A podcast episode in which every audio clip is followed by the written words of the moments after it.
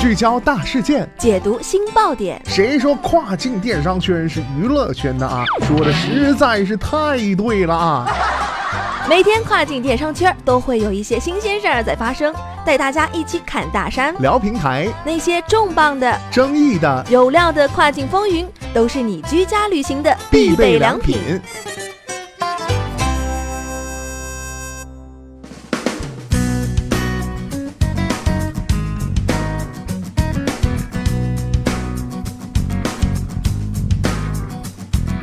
Hello，大家好，欢迎在工作日每天中午十二点继续锁定到雨果调频，这里是正在为您播出的跨境风云，我是大熊。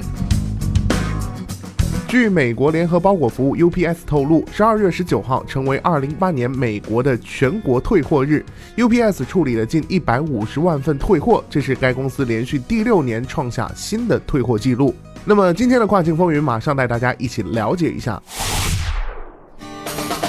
聚焦二零一九前沿趋势，汇集全球跨境精英，一集大卖干货分享，国际大咖市场对话，一切尽在二零一九年一月十一号至十二号深圳国际会展中心四号馆。全球大咖齐发声，最具前瞻性价值盛会——赋能二零一九，你不可错过。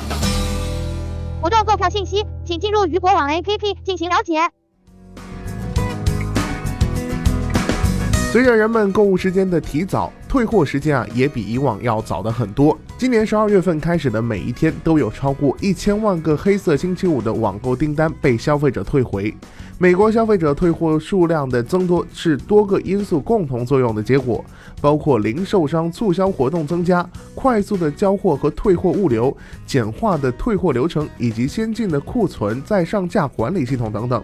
那么在过去的几年里啊，全国退货日发生在一月初，代表了全年消费者退货最多的一天。据预计。第二波退货高峰将发生在二零一九年的一月三号，退货量高达一百三十万件，低于第一波的退货高峰。据 UPS 预计，整个假日退货包裹将达到八亿之多。